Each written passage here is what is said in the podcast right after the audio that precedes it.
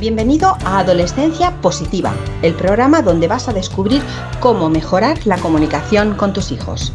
Conocerás a psicólogos, sexólogos, coaches, padres y educadores que te descubrirán las mejores herramientas para trabajar desde casa. Comienza tu camino hacia el buen entendimiento en este nuevo episodio con Diana Alacén. Hola, hola familias, ¿qué tal estáis? Bienvenidos a este episodio número 70, nada más y nada menos, en nuestro podcast de Adolescencia Positiva, donde como siempre pues tratamos de cada jueves, eh, bueno, pues dar alguna herramienta, alguna pauta en este cuaderno, una madre presente para poder ayudaros a, conectar mejor con, vuestros adolescentes.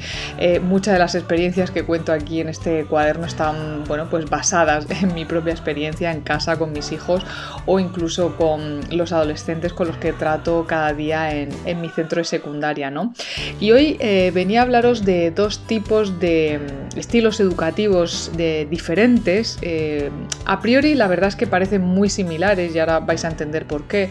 Sin embargo, eh, detrás de esa fina línea que parece no distinguir demasiado estos dos tipos de estilo eh, educativos vais a entender muy claramente, ya digo, eh, esa diferencia. Y es em, aquel, aquel, estilo educativo eh, autoritario y aquel estilo educativo con autoridad, ¿vale? No es lo mismo, venimos a hablar hoy de la autoridad versus el autoritarismo. En el primero, eh, la autoridad está unida a una calidez por parte de los padres, a un diálogo con nuestros hijos, a ser cariñosos, a, tener un apego seguro con, nuestros hijos. Y sin embargo, el autoritarismo se basa en el control, en la frialdad, en no responder emocionalmente a nuestros hijos. Incluso padres eh, autoritarios ven la emoción sensible de sus hijos como una debilidad, incluso pues llegan a reprimirlas en muchas ocasiones, ¿no?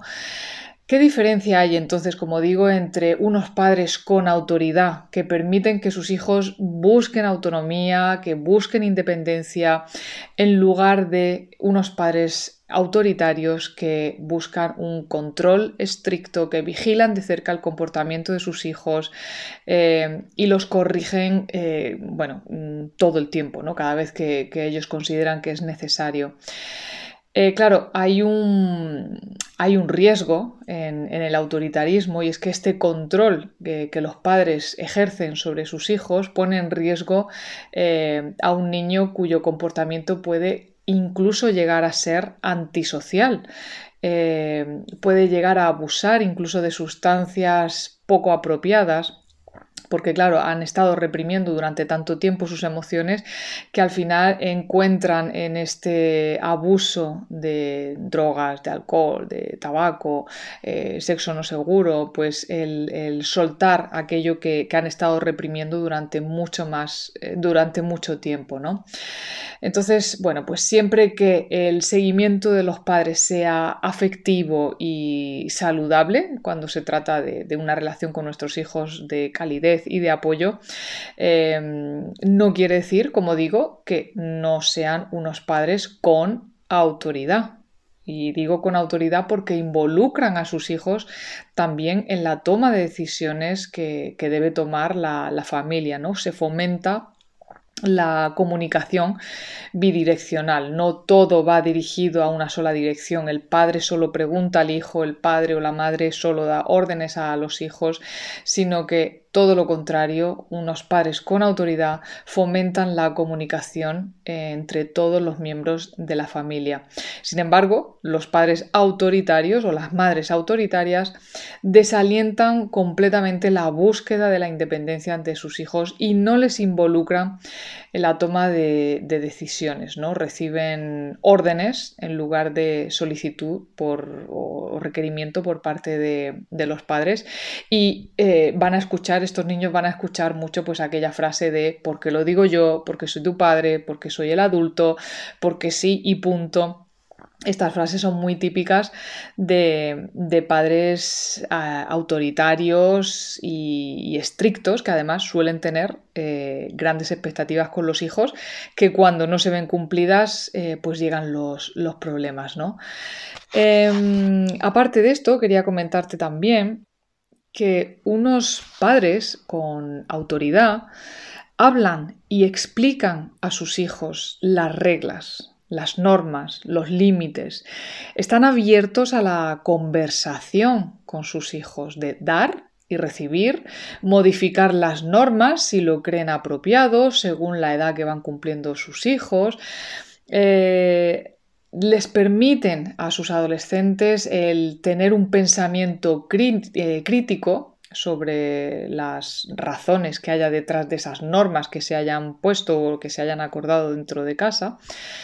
Y bueno, pues debido a, que los niños con, padres que, son, que tienen autoridad, pero que no son autoritarios, eh, pueden decir lo que piensan y participar en la toma de decisiones en la familia, pues estos chavales suelen ser, el día de mañana, suelen ser más asertivos, saben decir no cuando tienen que decir no y tienen, por supuesto, una mayor autoestima.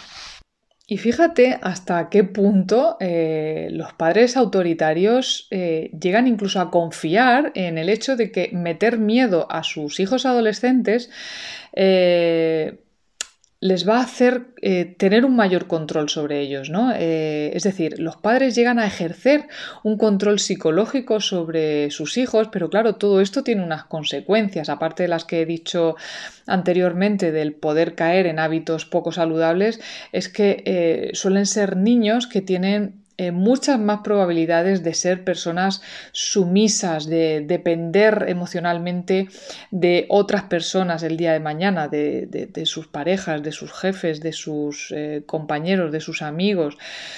No queremos tener hijos sumisos, claro, eh, ni tampoco que sean aprensivos, ni como ya he dicho, dependientes de, de otras personas, ¿no? Sin embargo, los padres con autoridad, ellos, bueno, sí que mantienen un control sobre sus hijos, pero es un control flexible, ¿vale? Siempre respetando y dando espacio a lo que los hijos necesitan para que no tengan miedo y sepan que pueden confiar en sus padres cada vez que lo necesiten. Cuidado tampoco, no nos vayamos a ir al otro extremo y empecemos a ser unos padres pasotas, que evitamos eh, confrontar ciertos problemas, que miremos hacia otro lado, que no nos impliquemos, que seamos inconstantes con nuestros hijos, que seamos inestables con ellos. No se trata de eso, ¿vale? Entonces, ¿Cómo podemos recuperar o cómo podemos instaurar la autoridad en casa? Bueno, lo primero es fomentar, como ya he dicho antes, fomentar la participación y el, diálogo en casa. Nada de utilizar el abuso de poder ni el exceso de control y, por supuesto, ni mucho menos la violencia. Tener una actitud firme pero afectuosa al mismo tiempo. No se trata de ser injusto ni tampoco de pasar de, mm, todo, ni de ser tampoco, em, ni de no ser equitativo, ¿vale? Debemos tratar de potenciar la autonomía de nuestros hijos. Por lo tanto, eh, lo que tampoco deberíamos hacer es delegar en otros la labor de educar, es decir, eh, delegar en la escuela o eh, delegar a la madre o al padre y ya el que se encargue de, poner las normas en casa, ¿vale? Ni una cosa ni otra. Podemos potenciar la autonomía de nuestros hijos, decidir conjuntamente el, establecimiento de las normas y de los límites, pero nada de, delegar eh, en otros la labor que nosotros tenemos y la responsabilidad que tenemos como madres y como padres. Mm, es interesante también que sustentemos los argumentos sobre los valores que tenemos en casa y sobre las normas estables. No es conveniente mostrar demasiadas dudas o demasiada inseguridad. Si en un momento dado no sabemos qué responder, podemos decir necesito un tiempo, voy a pensarlo y, y en cuanto lo haya pensado, lo haya meditado, te doy una respuesta, ¿vale? Esto, podemos permitirnoslo. Y por supuesto, debemos educar con el ejemplo, ¿vale? Utilizar un lenguaje eh, respetuoso, nada de utilizar un lenguaje ni despectivo ni, ni agresivo. ¿De acuerdo?